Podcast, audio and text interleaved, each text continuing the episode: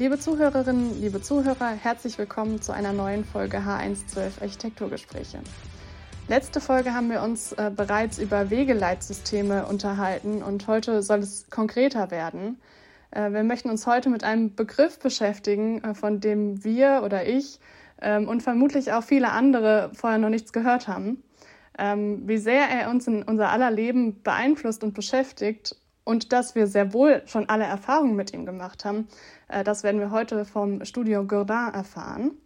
An dieser Stelle möchten wir sehr herzlich Nathanael Godin und Jeltrik Blech hier im Pod Podcast begrüßen. Herzlich willkommen. Hallo. Hallo.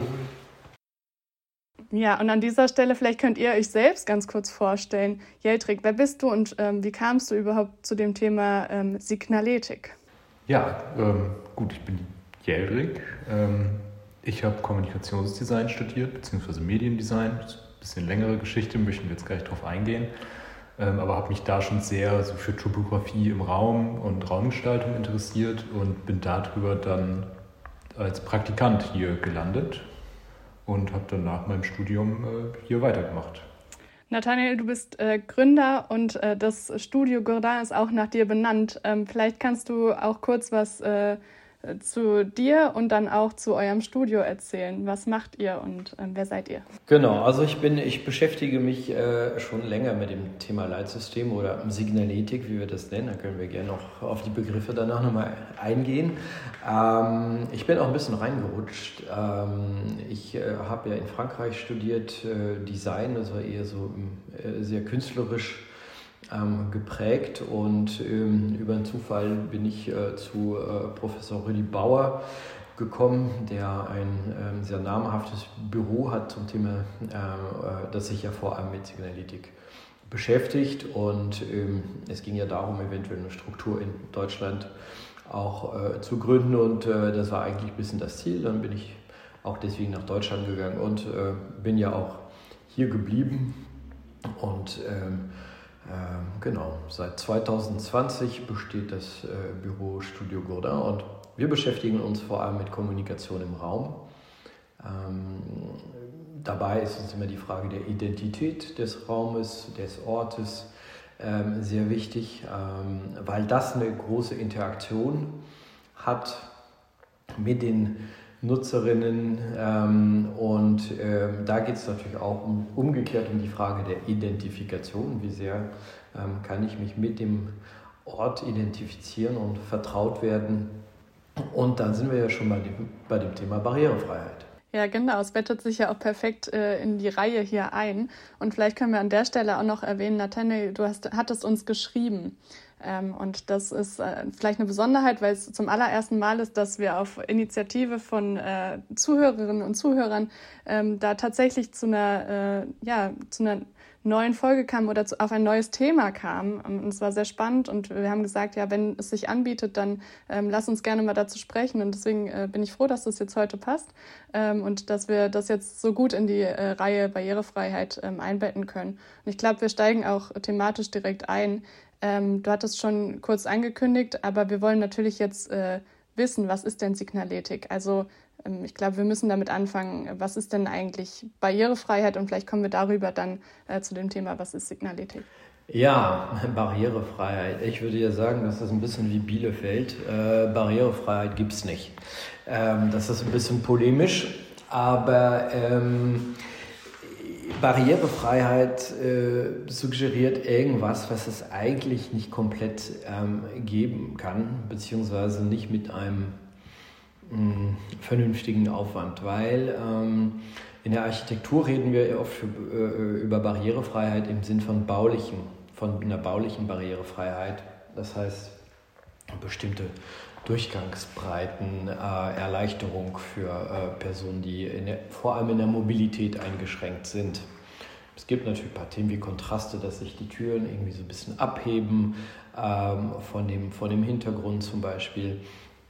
Ähm, aber äh, wenn man ähm, mit Signaletik zu tun hat, dann betrifft das natürlich auch ganz viele andere Bereiche und ein natürlich sehr wesentlicher Bereich davon ist das Thema der, ähm, der Lesbarkeit oder des Lesens. Das heißt, was sehe ich?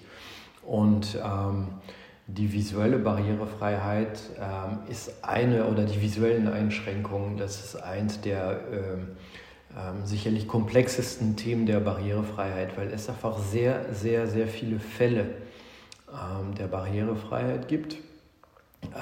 Das heißt, es gibt Leute, die nur einen Mini-Fokus haben, es gibt Leute, die Farben nicht sehen, es gibt Leute, die unscharf sehen. Das heißt, man, man kann nicht allen ähm, Fällen der äh, visuellen Einschränkungen ähm, gerecht werden. Das heißt, deswegen ist so ein bisschen unser Leitsatz, ähm, es geht darum, dass wir den Grad der Barrierefreiheit erstmal festlegen müssen. Das heißt also mit den späteren Nutzergruppen in Abstimmung herausfinden, was sind denn die Ansprüche, die wir an die Barrierefreiheit stellen können überhaupt in einem bestimmten Projekt. Genau. Das ist natürlich ein, ein, ein weites Thema. Also das Visuelle, das ist das eine, aber wir haben natürlich auch ein bisschen eine ähm, Gesellschaft, die auch älter wird.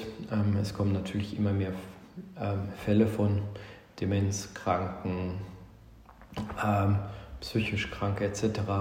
Und man weiß ja nicht, wenn, man, wenn jemand Be Gebäude betritt, in welcher Verfassung befindet er sich. Also hat er was gerade Schlimmes erlebt, sucht er nach einen Zufluchtsort, ähm, kommt er ganz entspannt rein, hat er Zeit. Das heißt, im Grunde genommen ist, äh, ist, ist Signaletik schon in solchen Fällen auch grundsätzlich äh, eine Art der Barrierefreiheit. Also es geht natürlich immer darum, Leute abzuholen. Egal, ähm, ob diese Einschränkungen sichtbar sind oder nicht sichtbar sind. Das bedeutet dann gleichzeitig auch, dass ähm, in unterschiedlichen Gebäuden unterschiedliche Arten von Signaletik gedacht werden müssen oder unterschiedliche Barrieren vielleicht ähm, ja, reduziert werden müssen. Also ich stelle mir jetzt gerade vor, zwei Beispiele. Ähm, einmal vielleicht ähm, ein öffentliches Gebäude, ähm, sei es ein Arbeitsamt oder ähnliches, wo wirklich sehr, sehr viele, sehr unterschiedliche Menschen mit unterschiedlichen Voraussetzungen reingehen ähm, und vielleicht eine Grundschule, die, in die eher kleinere Kinder ähm, vorwiegend und natürlich auch Lehrerinnen und Lehrer, aber vielleicht nicht so das ganz breite Publikum reingeht.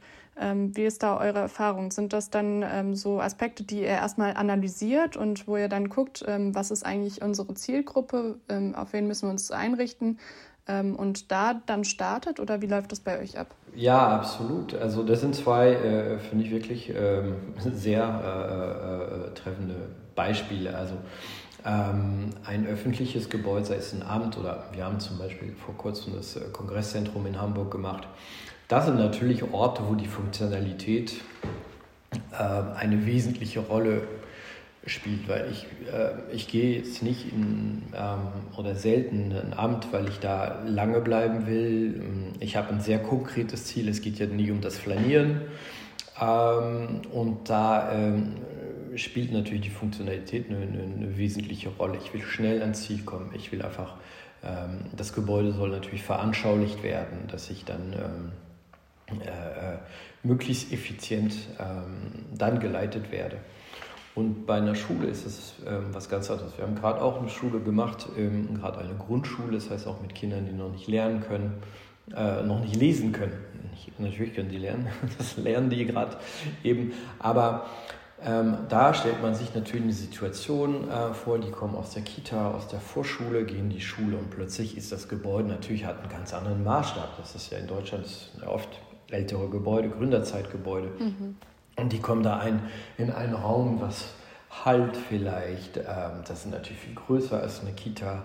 Ähm, das sind ganz hohe Decken, da sind ja ganz viele Treppen, das hat was Monumentales. Und da geht es natürlich darum, über die Sprache irgendwie mit dem Ort vertraut zu machen, ähm, damit ähm, die natürlich einfach schnell eine Beziehung aufbauen können zu diesem Ort, sich diesen Ort natürlich aneignen können, was natürlich auch Auswirkungen hat auf Motivation, auf ähm, Wohlfühl, auf, auf die Aufenthaltsqualität natürlich. Und das ist ja wesentlich.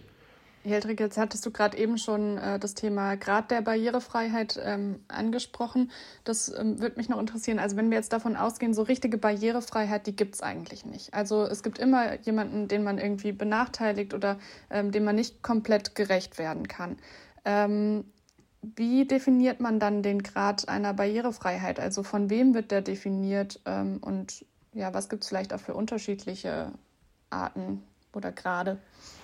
Ja, also es hängt sehr mit dem zusammen, was Nathanael schon angesprochen hatte. Wir können nicht allen Personen gleichzeitig in einem System gerecht werden. Also wenn wir jetzt über ein Leit- oder Orientierungssystem sprechen, dann ähm, ist es schon so, dass wir als Planer uns mit dem äh, klar machen müssen, welche, welche Zielgruppen haben wir, welche Beeinträchtigungen können da auftreten und dass wir dann in Abstimmung mit Verbänden und natürlich auch mit Richtlinien, die wir haben, ähm, herausfinden müssen, was, was können wir denn realistisch umsetzen an Barrierefreiheit. Also es soll heißen jetzt, ähm, wie viele Sinne, wir haben das Zwei-Sinne-Prinzip so, wie, äh, wie viele davon können wir umsetzen, wie viele Sinne, können wir mehr Sinne ähm, mhm. aufgreifen. Und eben jetzt am Beispiel der Farbe ganz klar, wir haben ganz unterschiedliche Arten der Farbenblindheit beispielsweise. Und ähm, da jetzt dann äh, Farben zu finden, die für alle gleich gut erkennbar sind, ist ähm, schwierig, wenn wir dann sagen, äh, es soll trotzdem noch gut aussehen am Ende. Ja, und ähm, äh, also das erarbeiten natürlich, erarbeiten wir direkt natürlich mit den, ähm, mit den Bauherren, mit den, mit den Kunden. Also wir hatten ja auch ein, vor ein paar Jahren ein Konzept für Förderschulen in Nordrhein-Westfalen äh, entwickelt. Und da hat sich herausgestellt, ähm, also bei den Förderschulen gab es ja äh, Schulen für ähm, körperlich motorischen Eingeschränkten. Und ähm, da was aus, die aber auch teilweise auch äh, wenig sehen oder fast blind sind. Das heißt, haben Fälle von Mehrfachbehinderung. Das sind ja Kinder, die haben vielleicht auch, was die Kraft angeht, eine andere Kraft.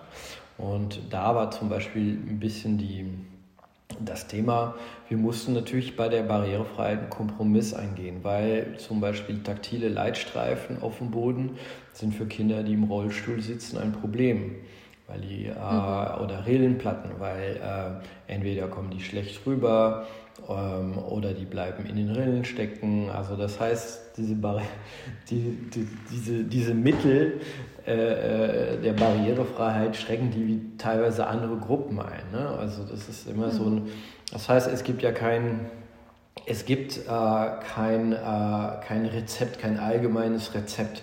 Das muss man sich für jeden Fall anschauen. Was hat Sinn? Was ist realistisch? Ja, äh, das ist äh, oft eine Frage des, äh, ja, des, äh, äh, man muss einfach ein bisschen Verstand haben. so. mhm.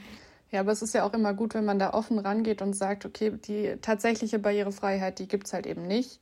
Ähm, und das gar nicht erst in Aussicht stellt, äh, dass wir ein barrierefreies Gebäude ähm, ja, erstellen können, was ja faktisch einfach nicht möglich ist, ähm, beziehungsweise nach den Regeln schon, aber ähm, wenn man das so menschlich betrachtet, dann halt eben nicht. Und ich finde die Herangehensweise auf jeden Fall irgendwie sehr gut zu sagen, äh, es gibt es nicht und wir gucken, wie können wir die meisten Menschen ähm, integrieren oder dafür sorgen, dass die meisten Menschen da zurechtkommen oder genau die Zielgruppe da zurechtkommt, für die das Gebäude gedacht ist. Ähm, vielleicht noch zu dem Wort Signaletik. Also ähm, du hast eben erwähnt, Nathanael, dass du halb Franzose bist. Ähm, wir haben recherchiert, dass Signaletik ein ähm, französischstämmiges Wort ist. Vielleicht könnt ihr noch kurz was zu dem Begriff Signaletik sagen. Ja, ähm, also erstmal vielleicht oder andersrum, ähm, warum wir diesen Begriff auch, auch, auch, auch schätzen, äh, ist, weil dieser Begriff auch ein bisschen umfassender ist. Ähm, wir, also in, in Deutschland äh, oder im ja, im deutschsprachigen Raum wird natürlich oft, hört man oft das Thema Leitsystem, Wegeleitsystem, Orientierungssystem, Informations- und Leitsystem etc. Ähm, es sind aber immer auch äh, Begriffe, die, die, sehr, ähm, die sehr auf eine Funktion ähm, fokussiert sind. Also Orientier und ein Orientierungssystem heißt ja noch nicht, dass ich ans Ziel ankomme. Das ist, äh, so Orientierung ist die Frage, wo befinde ich mich, beantwortet vielleicht die Frage, wo befinde ich mich noch äh, äh, nicht, wo ich, äh, wo ich hin soll. Ähm, ein Leitsystem sagt vielleicht, wie ich irgendwo hin soll, aber ähm, ist natürlich auch äh, eher was Passives. Das heißt, ähm, ich habe ja keine Wahl. Ja? Ähm, Und ähm, natürlich also der Begriff der Signaletik, der eben ähm, äh, auch sehr viel in der Schweiz verwendet wird, das ist ja dort eigentlich vor allem der, der, der Hauptbegriff dafür, ähm, kommt aus dem Französischen ähm, und auf Französisch beinhaltet, also dieser Begriff umfasst im Prinzip dieses, das was wir auch auf Englisch so Wayfinding System äh, nennen oder Signage auch, was auch noch ein bisschen, vielleicht sogar noch ein bisschen näher dran. Ähm, was ja nicht nur das beinhaltet, was, was vielleicht auf den Schildern steht, sondern auch das, was das Gebäude mitbringt, ähm, was vielleicht vor dem Gebäude passiert. Das geht die, bis zur Fassadenbeschriftung vielleicht. Also wo stehen welche Informationen, die, was auch immer das sind für Informationen, die relevant sind, ähm, damit ich mich orientieren kann und damit ich weiß, wo ich bin und wo ich hin soll. Mich würde noch interessieren, ähm, Jadrik, du hast am Anfang gesagt, du bist äh, Kommunikationsdesigner, gelernter. Ähm, jetzt arbeitest du gerade sehr an der Schnittstelle, an einer sehr architektonischen Schnittstelle. Ähm, wie ist das denn? Also äh, seid ihr eigentlich alle Kommunikationsdesigner oder habt ihr schon ähm, auch von der Ausbildung her einen engen Bezug äh, zur Architektur oder Innenarchitektur? Ähm, und wie funktioniert die Schnittstelle? Also ähm, ihr hattet auch darauf hingewiesen, dass es auch mit der Landschaftsarchitektur natürlich äh, Schnittstellen gibt. Ähm, ich würde das Thema gerne nach vorne ziehen. Also wie, wie ist die Schnittstelle zwischen ähm, euch und äh, Landschaftsarchitekten und Architektinnen und Architektinnen und Architekten? Ja, also ähm, zu der ersten Frage, ähm, wie du gesagt hast, es ist eine, eine, Schnittstelle. Also wir arbeiten ja auch viel in Richtung Produktdesign, wenn man so möchte. Ähm, wir sagen jetzt ja nicht nur grafisch, so und so sieht ein Orientierungs- oder Leitsystem aus, sondern auch wir machen die Formgebung. Ähm, also das, ich glaube, wir sind jetzt gerade, die meisten kommen aus einem Kommunikationsdesign-Hintergrund hier, aber es ist jetzt nicht so, dass ich sagen würde, das ist ein exklusives Thema für Kommunikationsdesigner. Also es ist eher schon dann interdisziplinär. Ähm, ich meine, die, vielleicht die, die, ein bisschen die Besonderheit an, an, unserem, ähm, an unserer Tätigkeit ist halt, das ähm, Produkt, was am Ende entsteht, was wir liefern, ist natürlich visuell. Äh, meistens, also ich sage mal so, auf der Ebene des Grafikdesigns oder vielleicht des Objektes, natürlich nicht, nicht unbedingt der Architektur, aber ähm, ähm, das ist das, was äh, entsteht. Der Prozess wiederum ist der Prozess der Architektur, also sehr ähnlich. Ja, wir orientieren uns mhm. natürlich an, an, die Leistungsphase, also je nachdem, wann man einsteigt, aber das ist ja auch noch ein anderes Thema.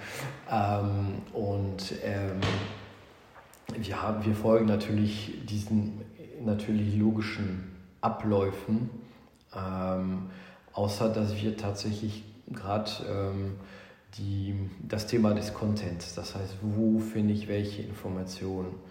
Im Prinzip den Design, dem Design voranstellen, damit wir ähm, die Möglichkeit haben, so schnell wie möglich mit anderen, ähm, wie es so schön heißt, an der, an der Planung Beteiligten mit einzubinden, dass wir mit denen die Schnittstellen definieren und dass da frühzeitig auch bei anderen Planern äh, ein Bewusstsein ähm, äh, entsteht für das, was wir machen, weil dieser Planungsbereich, da sind wir ja schon noch relativ oft Exoten in den, in den äh, Planungsteams. Ähm, das heißt, das ist natürlich wichtig, dass wir diese Schnittstellen möglichst frühzeitig definieren ähm, weil es gibt natürlich andere Planer, die genau dieselben Flächen haben wie wir im Visier. Ich muss ja an Brandschutz denken oder so, wird es natürlich auch um Rettungsschilder oder äh, äh, Flucht- und Rettungspläne gibt oder so. Ähm, dann haben wir natürlich eine gewisse Konkurrenz logischerweise. Und äh, das geht natürlich darum, dass äh, das, was wir entwickeln, im Dialog mit der Architektur ähm, funktioniert. Ähm, und das funktioniert in der Regel, oder es ist natürlich eine größere Herausforderung, um das zu formulieren, wenn es natürlich nach der Architektur entsteht oder komplett, wenn die Architektur fertig ist. So. Ja. Das heißt, je früher wir im Planungsprozess eingebunden werden können, desto besser. Weil also die Realität der Sache ist ja, irgendeine Beschilderung oder Beschriftung wird es bei ab einer bestimmten Größe von Gebäude auf jeden Fall geben. Und wir haben ja selber als Planer und Gestalter kein Interesse daran, dass es irgendwie parasitär am Ende wirkt. Deswegen ähm, immer diese Abstimmung mit der Architektur und mit dem, mit dem Raum und auch mit dem, was darin passiert. Ähm, und ja. genau da ist es halt das, ähm, das frühe Einsteigen in den Planungsprozess. Und, und, und wir erleben natürlich immer mehr ähm, Architekturbüros, ähm, die auch interessiert sind, dass nicht etwas komplett Fremdes, ähm, Additives ähm, hinzugefügt wird, ähm, sondern dass wir natürlich ähm, aufeinander ähm, eingehen können. Das heißt, wir haben auch eine Reihe von Projekten, wo auch in der Architektur Änderungen erfolgt sind, damit das Leitsystem besser funktioniert, besser integriert werden kann.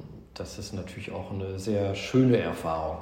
Das ist spannend, ähm, weil man ja immer wieder bei vielen Punkten sieht man, äh, wie man sich gegenseitig auch ähm, bestärken kann oder wie man voneinander profitieren kann. Und ich meine, ihr habt ein Fachwissen, was ihr allein durch eure Ausbildung und durch eure Erfahrung jetzt äh, schon gesammelt habt. Äh, davon, also von Film haben wir ja überhaupt gar keine Ahnung ähm, als Architektinnen und Architekten. Und ich glaube, das muss man sich auch immer wieder eingestehen. Und deswegen ist es umso wichtiger, dass man ähm, sagt, jetzt brauchen wir aber Leute, die sich damit auskennen. Und gerade wenn es ähm, um Dinge geht, also jetzt euer äh, Themenfeld mit der Barrierefreiheit oder ähm, diese Leitsysteme, ich nenne es jetzt doch mal so, ähm, dann äh, ist es, glaube ich, umso wichtiger, dass man da wirklich auch darauf vertraut, was äh, Fachmenschen dazu sagen und nicht selbst sich daran probiert und am Ende scheitert und ähm, ihr dann sozusagen Feuerwehr spielen müsst. Ähm, ja, vielleicht noch mal dazu ist es ja auch so, dass ähm, die Architektur hat sich auch sehr gewandelt in den letzten, wenn man die letzten 20 Jahre irgendwie äh, nimmt. Ja. Ähm, man sieht es auch an den Jugendarchitekturbüros oder auch an bei, ich sag mal so, gesetzten ähm, Architekturbüros, die auch im Prinzip ihre Sprache jetzt sehr geöffnet haben, etc., dass die Architektur ähm, oder das, das Thema des Erlebnisses in der Architektur oder des Erlebnisses der Architektur einfach eine größere Rolle einnimmt, als es vielleicht vor 20 Jahren ähm, der Fall war, dass es eine sinnlichere Erfahrung ist, ähm, was passiert, wenn ich einen Raum betrifft, was, ja, was macht die Architektur für mich auf den Eindruck, dass es vielleicht, das ist ein bisschen ketzerisch, aber nicht mehr nur Architektur für Architekten ist, sondern einfach, einfach so, eine, ja, so, eine, so eine andere Öffnung. Und ähm, das Thema der Signalitik kann natürlich das auch sehr unterstützen in so einem Gesamtkonzept. Ähm, wie will ich diesen Raum erleben? Was kommuniziert dieser Raum für eine was hat er für eine Wirkung auf die Leute, weil was will dieser Raum oder dieser Ort sein? Und da unterstützen wir natürlich im Detail oder mit einem anderen Maßstab. Ihr habt auch im Vorgespräch gesagt, dass, äh, das, dass der Anspruch ist, Barrieren abzubauen und Atmosphäre zu schaffen. Ähm, vielleicht können wir dazu noch was sagen. Also ähm, wie schafft man denn mit Signaletik Atmosphäre? Oder wie kann man dazu beitragen? Das ist eine ja, sehr spannende Frage. Also ähm, kannst ja gerne ergänzen, aber ich, ich, ich würde sagen, für mich ist spontan ist einfach, ähm, ja, egal was man macht, egal was man anderen gibt, es muss Spaß machen. Und ähm, das trägt dazu bei, und, äh, äh dass man sich wohlfühlt. Ja? Ähm, und da baut man Barrieren ab. Also wenn ich da irgendein Amt gehe und ich habe ja irgendwelche Plexiglasschilder, die ich nicht lesen kann und die sehen alle gleich aus und das ist alles eine Farbe. Und ähm, das ist die Schrift, die ich auch äh, auf jedem Computer, wenn ich irgendein Programm aufmache, sehe. Und ähm, dann denke ich, oh gut, das ist wirklich jemand, der das einfach auch dem das egal ist. Und äh, dann bin ich dem auch nicht wichtig. Und ich glaube, das ist vielleicht nicht die das, was ja direkt so bewusst entsteht. Aber ich glaube, dass es im Unbe Unbewusstsein äh, natürlich einfach ganz viele Unterbewusstsein, ganz viel passiert, wo eins sie umgekehrt sagt, ey, Mensch, das ist doch irgendwie, irgendwie ist es anders hier. Hier tickt eine andere Luft. So, darum geht es, glaube ich.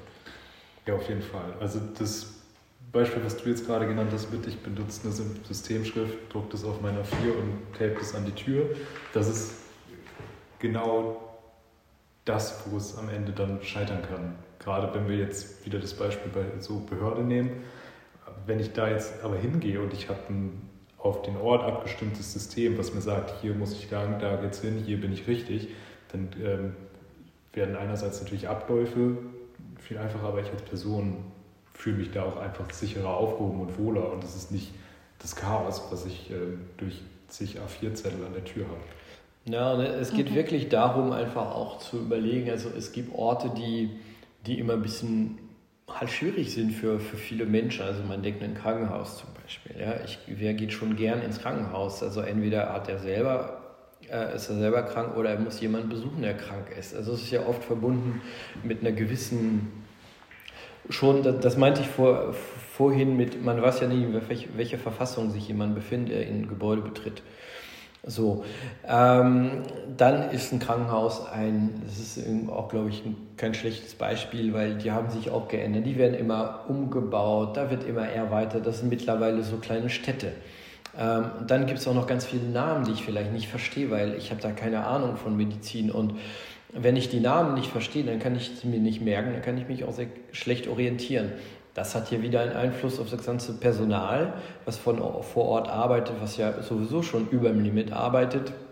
Also die Auswirkungen sind, glaube ich, am Ende, dieses Personal ist noch genervt, die Patienten sind genervt, mhm. dann sind die Ärzte genervt. Also das hat einfach einen Einfluss auf ganz viele, ganz viele Themen. Und äh, ja, wir sind überzeugt, dass wir da äh, äh helfen können. Ähm, auch diese Art von Barrieren oder Widerstand, ja, wie auch immer man das nennen kann, ähm, auch abzubauen. Also abgesehen jetzt von, rein, äh, ähm, von einer rein körperlichen Barrierefreiheit. Ja. Ich finde das sehr spannend, weil man natürlich selbst auch schon viele Erfahrungen mit äh, dem Themenfeld gemacht hat und meistens bleiben die negativen Erinnerungen irgendwie behaftet. Ähm, also zum Beispiel, ich war letztens ähm, in einer Behörde beruflich und ähm, konnte mich gar nicht orientieren. Ich habe am Ende die Toilette gesucht, weil ich nicht wusste, wo sie ist und äh, man musste dann jemanden fragen und das ist ja vielleicht schon ein schlechtes Zeichen, wenn äh, man am Ende jemanden sucht, der einem beantworten kann, wo die Toilette ist, die doch eigentlich vielleicht offensichtlich sein sollte. Oder gerade im Krankenhaus, also der erste Gang ist doch eigentlich immer zu dem Infodesk, wo jemand steht ähm, und wo jemand einem Auskunft gibt, ähm, wo man eben hin soll. Und ähm, vielleicht ist das, vielleicht könnt ihr mir das auch beantworten, ist das ein schlechtes Zeichen für, äh, also funktioniert die Signaletik dann einfach nicht? Also wenn ich die Toiletten nicht finde, dann funktioniert die Signaletik nicht. Ähm, das Thema Infodesk ähm, würde ich jetzt eher als Teil eines Orientierungssystems sogar mit einstufen. Also es macht da durchaus Sinn, gerade bei so einem komplexen ähm, Thema wie ein Krankenhaus zu sagen, ich frage mal jemanden, der sich tatsächlich auskennt und schickt mich schon mal in die richtige Richtung. Ähm, das mhm. ersetzt kein funktionierendes Leitsystem, auf gar keinen Fall, eben weil es alles so mächtig ist und weiß jetzt dadurch, dass mir jemand gesagt hat, ja, das Zimmer müssen Sie da lang und rechts, links, geradeaus, zweite Tür irgendwo, ähm, weiß ich noch nicht genau, wann ich jetzt da bin, das heißt, ihr seht, betrachtet eigentlich die, also die Personen, die dort angestellt sind, können auch als Teil des äh, Leitsystems betrachtet werden.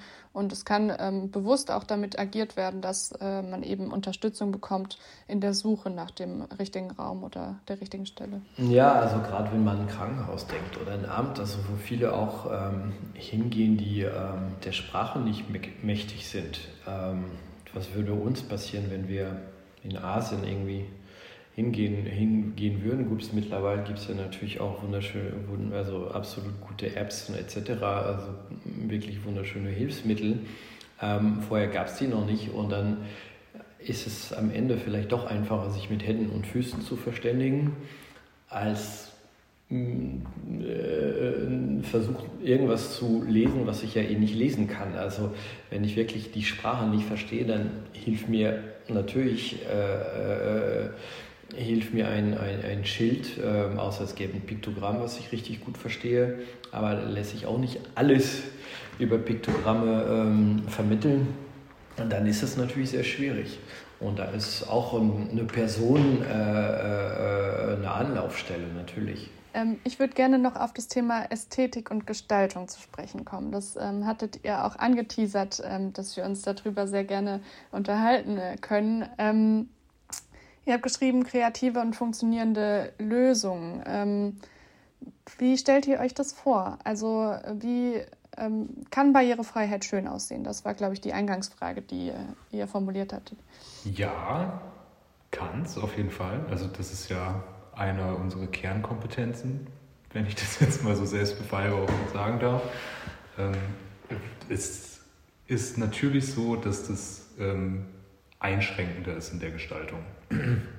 Also wir haben natürlich ganz starke Ansprüche an Typografie zum Beispiel. Wir haben, was ich schon mal erwähnt hatte, mit Farbkontrasten zu tun, ähm, zu arbeiten, Ton in Ton sind quasi unmöglich, wenn wir sagen wollen, wir wollen es visuell barrierefrei aufziehen, alles. Ähm, also es, es schränkt ein, aber das bedeutet jetzt nicht, dass es per se dadurch schlecht wird. Es wird also äh, ästhetisch unschön. Ähm, es ist einfach eine, eine Herausforderung, die mehr Arbeit bedarf. Ja, also das liegt natürlich ein bisschen oder zum Teil an der eigenen Kreativität natürlich. Ähm, ähm, würde, also es wäre natürlich viel mehr möglich äh, oder es wäre möglich, viel mehr Schönes zu machen, was die Barriere, äh, Barrierefreiheit angeht, wenn man äh, mehr investieren würde oder wenn man bereit wäre, äh, da mehr zu investieren, weil das ist, es kostet natürlich sehr viel Geld, das muss man ja sagen. Ähm, und es hängt ein bisschen davon ab, wer sich auch traut, auf der Seite der Bauherrschaft oder der vielen Beraterinnen, Berater, die, die engagiert werden von solchen Büros oder von Kommunen, ähm, ich sage mal so, diese, diese Öffnungsklausel in der DIN zu, zu nutzen. Ja, die DIN ist eine Richtlinie, ähm, die gibt Hinweise, was, wie man es richtig machen kann, sagt aber auch so, dass es äh, auch durchaus ein Spielraum. Nur da muss ich natürlich auch bereit sein, diesen Spielraum, ähm, diesen Spielraum zu nutzen und äh, in Anführungszeichen ein kleines Risiko einzugehen, dass es nicht DIN-konform ist, dass man sich mehr mit im Notfall auseinandersetzen müssen mit anderen Leuten, um denen zu erklären, warum das genauso funktioniert. Ähm, wir haben leider schon öfters den Fall gehabt, dass wir irgendwas gesagt haben. Also jeder Mensch, der ein bisschen Menschverstand hat, sagt, natürlich funktioniert das. Ähm, aber die andere Seite beruft sich auf die DIN, sagt, nein, in der DIN muss also es ging ja zum Beispiel um Markierung von Glasflächen etc. Nein, es muss ja so ein Prozent, so ein Prozent, so ein Prozent sein und schwarz und weiß und sagen, nee, pass mal auf, ich mache das pink und weiß. Bei dem Gebäude funktioniert es genauso, Entschuldigung, äh, weil die DIN äh, ist ja auch trotzdem, ne, die, das ist einfach so eine Theorie. Und die Praxis äh, äh erweist sich ja oft anders, wie man Sachen sieht, was sich da rein spiegelt, was auch immer das sein kann. Ja? Und äh, das ist natürlich, man hat ja schon äh, natürlich oft mit Leuten zu tun, die sich wirklich nur auf, die, auf die DIN berufen. Das ist natürlich auch weniger Arbeit. Ähm, aber äh, theoretisch hat man mehr Freiheit. Ja, es ist immer ähm, spannend und vielleicht auch ein also ich glaube, die DIN ist sehr, sehr gut gemeint. Also ähm, da wurde viel ja auch ausprobiert und getestet, was funktioniert. Ähm, wir hatten in der letzten Folge, haben wir dazu gesprochen, dass es in unterschiedlichen ähm, Ländern auch unterschiedlich gehandhabt wird. Zum Beispiel der Radius ähm, von Rollstühlen. Das fand ich sehr beeindruckend, dass der in unterschiedlichen Ländern äh, unterschiedlich ist. Es hat alles seine Berechtigung. Ähm, aber natürlich kann nicht alles auch getestet werden im Zuge so einer DIN-Erstellung. Und ähm, es ist ja auch irgendwie Aufgabe von uns Architektinnen und Architekten und von euch Kommunikationsdesignern ähm, Vorschläge zu machen, wie es vielleicht auch funktionieren könnte und ähm, eben auch ein bisschen kreativ zu sein. Deswegen, ich bin da auch sehr ähm, zielgespalten manchmal, was die DIN angeht. Ähm, einerseits natürlich irgendwie wichtig, dass da festgehalten wird, dass wir uns um Barrierefreiheit kümmern müssen. Ähm, und andererseits, wie du sagst, es muss was investiert werden und wir müssen äh, neue Ideen auch irgendwie einbringen können ähm, ja, vielleicht habt ihr noch ein Beispiel, was euch gerade so im Kopf rumschwirrt, ähm, wo ihr ein ähm, Wegeleitsystem oder die Signaletik umgesetzt habt, was, ähm, was ihr gerne irgendwie mal beschreiben würdet, wie, ähm, wie umfassend das ganze Themenfeld auch ist. Ähm. Also wir haben jetzt ein, ein relativ großes Projekt, ähm, ist nahezu abgeschlossen, in, in, in Hamburg umgesetzt Ähm, also unser Part ist abgeschlossen, das, das geht um den Forschungscampus Bahrenfeld, ähm, also ein Forschungscampus ähm, weil, ähm, mit zwei großen Nutzern, das ist einmal DESI, das ist ähm, ein ja, Forschungscampus äh, äh, oder eine Forschungseinrichtung des Bundes und, und die Uni Hamburg noch dazu. Ähm, ein sehr weitläufiges, undurchsichtiges Camp undurchsichtiger Campus. Ähm, und wir haben hier ähm, versucht, auch eine taktile Wegeführung im Außenbereich zu ermöglichen. Das wird jetzt, ist es noch nicht, funktioniert noch nicht äh, komplett, weil jetzt noch ähm, das Thema Leitschreifen auf dem Boden noch ähm, äh, äh umgesetzt werden muss. Ähm, aber da haben wir wirklich versucht, äh, mit taktiler Wegeführung im Außenbereich zu arbeiten. Das heißt, Wege aufzuzeigen, Stationen aufzuzeigen, also so ein relativ komplexes ähm, System, was wir auch äh, vor Ort mit ähm, betroffenen Personen auch mehrfach besprochen haben, bemustert haben, ähm, etc. Also eher so ein langwieriger Prozess, ähm, weil das natürlich auch keine Standardaufgabe war. Genau, also das ist auf jeden Fall ein sehr ja, da haben wir auch ähm, natürlich ein starkes internationales Publikum an der Stelle. Das heißt, das gesamte System ist zweisprachig. Es ist, wo es geht, auch in, in leichter Sprache gehalten. Ähm, ja, also das ist jetzt eins der aktuellsten. Genau, und wir haben ja beim, beim, beim Projekt des Telegraphs in, in, ähm, in Berlin, das ist ein, ein Office-Campus, ähm, also typische drei Höfe, wie es oft in Berlin der Fall ist. Mm, das war ein Telegrafenbauamt, das heißt, wir haben auch diese Idee von lang kurz als Strich quasi übernommen, auch in die Grafik, was wir Typografie auch noch übertragen haben. Und das haben wir genutzt, zwar leider nicht taktil aus Kostengründen, aber zumindest visuell als Leitstreifen auf dem Boden zu machen und auch für die ganze Stufenmarkierung. Ähm, was plötzlich einfach so eine ganz andere ähm, ganz andere ähm, ja, Atmosphäre bringen. Da sind wir wieder bei diesem Thema, wo ich sage, das ist ja vielleicht ein bisschen Gegenteil von einer Behörde und einem Kongresszentrum. Das ist ein Ort, wo sich die Leute wirklich also viel Zeit verbringen. Es gibt Höfe, Gärten ähm, und, und, und sich da länger aufhalten. Und da muss es irgendwie für alle auch Spaß machen. Da äh, darf man auch äh, äh schmunzeln, wenn man reinkommt. Und ähm, da ist die Barrierefrei, ganz, Barrierefreiheit oder das, was wir für die Barrierefreiheit ähm, umsetzen konnten, äh, ganz anders als das, was man erwartet und, und üblicherweise sieht. Das war natürlich ein ganz tolles Projekt. Ich finde es super spannend, jetzt so diesen Bogen zu sehen, äh, den ihr eben irgendwie gespannt habt. Also ähm, angefangen ähm, von äh, dem, ja, dass es Barrierefreiheit eigentlich nicht gibt, dass wir analysieren müssen, für wen wir bauen. Ähm, jetzt über das Beispiel, ich glaube, man kann sich auf eurer Webseite auch noch ähm, die anderen Projekte anschauen. Da sieht man, wie ihr euch mit äh, Farben und auch Typografie und so beschäftigt. Ähm, und ich finde es sehr, sehr spannend ähm, zu sehen, dass man äh, doch so viel eben machen kann aus eigentlich einer, ja, man würde fast sagen, Notwendigkeit heraus. Ähm, was mich jetzt zum Schluss noch interessieren würde, um nochmal auf den Anfang zurückzugehen. Wie ist das eigentlich ähm, mit eurer Beauftragung? Von wem werdet ihr beauftragt und wann solltet ihr beauftragt werden? Wir haben es am Anfang kurz ähm, angeteasert, aber vielleicht könnt ihr es noch ein bisschen ausführen. Hm, wir haben ja sehr unterschiedliche äh, äh, Arten von Auftraggeberinnen und Beauftragungen. Ähm, ähm, also wir haben ja ähm, Bauherren und Bauherrinnen aus, dem, ähm, aus der Privatwirtschaft und aus dem öffentlichen äh, Bereich.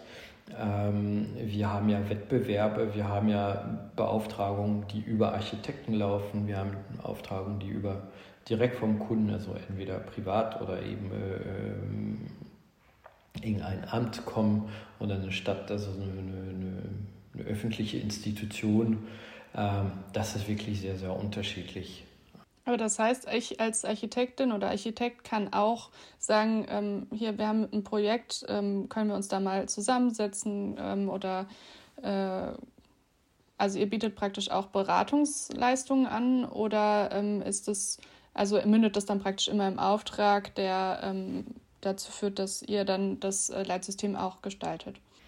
Ja, Beratung ist äh, hinsichtlich Entwurf und so immer so, es ist ein schwieriges, also mhm. es wäre sicherlich irgendwie denkbar, dass es immer so ein schwieriges Thema, wenn man einen anderen Gestalter empfiehlt, was, ja, klar. was man, äh, der nicht vom Fach ist äh, und der äh, äh ähm, weniger Kompetenz hat, was Typografie angeht und, und diese ganzen Themen, die diese fachlichen Themen, die man vielleicht am Ende des Produktes nicht sieht, aber äh, die genauso wie beim Architekten äh, äh, am Ende ausmachen, dass das Ding auch funktioniert und längerfristig funktioniert. Ähm, das heißt, oft geht es natürlich darum, dass wir einen Auftrags- äh, oder eine Auftragsarbeit so ausführen. Mhm. Ähm, äh, uns ist das natürlich recht, wenn wir das direkt im Auftrag der Architekten gegenüber einem Bauherrn machen können, ist es ja irgendwie einfacher. Dann hat der Architekt auch die Sicherheit, dass wir das machen. Das muss hier nicht mhm. anders, muss natürlich ausgeschrieben werden etc. Da gibt es natürlich andere Verfahren. Ähm, ist natürlich ein bisschen was die Frage, was der Bauherr will.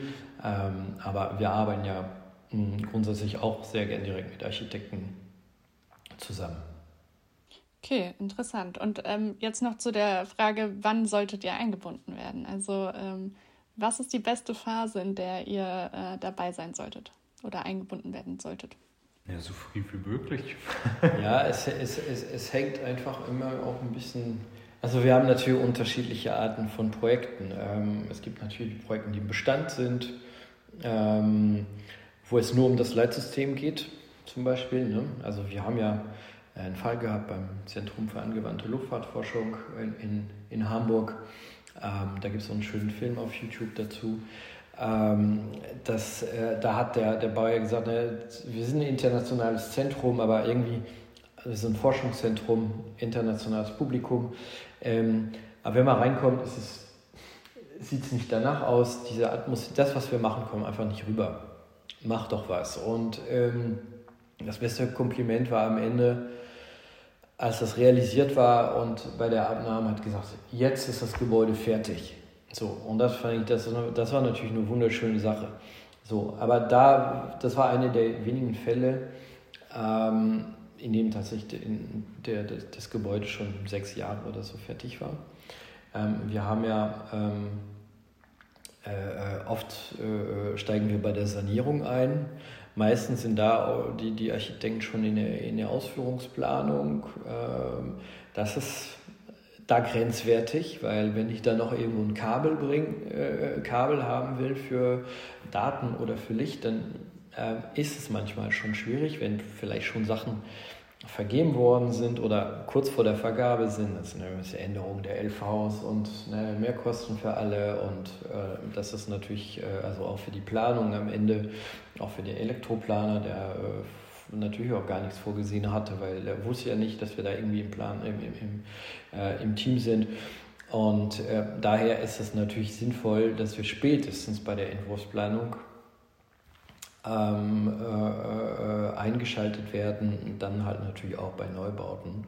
Wenn wir natürlich vorher eingeschaltet äh, werden könnten, ist bisher eigentlich nicht wirklich passiert, aber wäre es natürlich, gerade wenn es um Barrierefreiheit natürlich auch ähm, noch, äh, wäre es natürlich noch optimaler, weil man kann dann sicherlich die, die Anzahl der externen, ähm, vielleicht ein bisschen parasitären Maßnahmen äh, reduzieren, weil man braucht ja keinen Leitstreifen, man, man, man kann das einfach auch anders in der Architektur machen, also gerade wenn es im Außenbereich geht zum Beispiel. Ne? Äh, man kann ja, Hauptsache man kann sich orientieren, da steht auch nirgends, dass es ein äh, Streifen sein muss, der im zwischendurch äh, oder mittendrin läuft. Ja? Mhm. Ähm, da gibt es einfach andere Möglichkeiten, die man natürlich früher auch äh, berücksichtigen kann. Und ja. Ja, das äh, glaube ich. Je früher man von eurem Erfahrungsschatz irgendwie zehren kann, desto besser. Also ähm, für beide Seiten.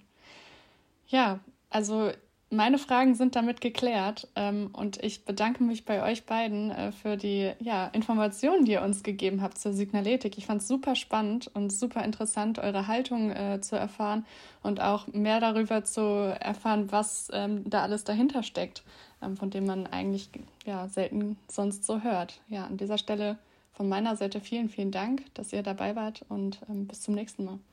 Ja, wir danken euch auch. Und äh, ja, der Begriff Haltung, äh, den du gerade genutzt hast, ist, glaube ich, auch der richtige Begriff, wenn man Designgestaltung machen will. Es geht um Vision und äh, es geht darum, da auch ja, die Welt ein Stück besser zu machen.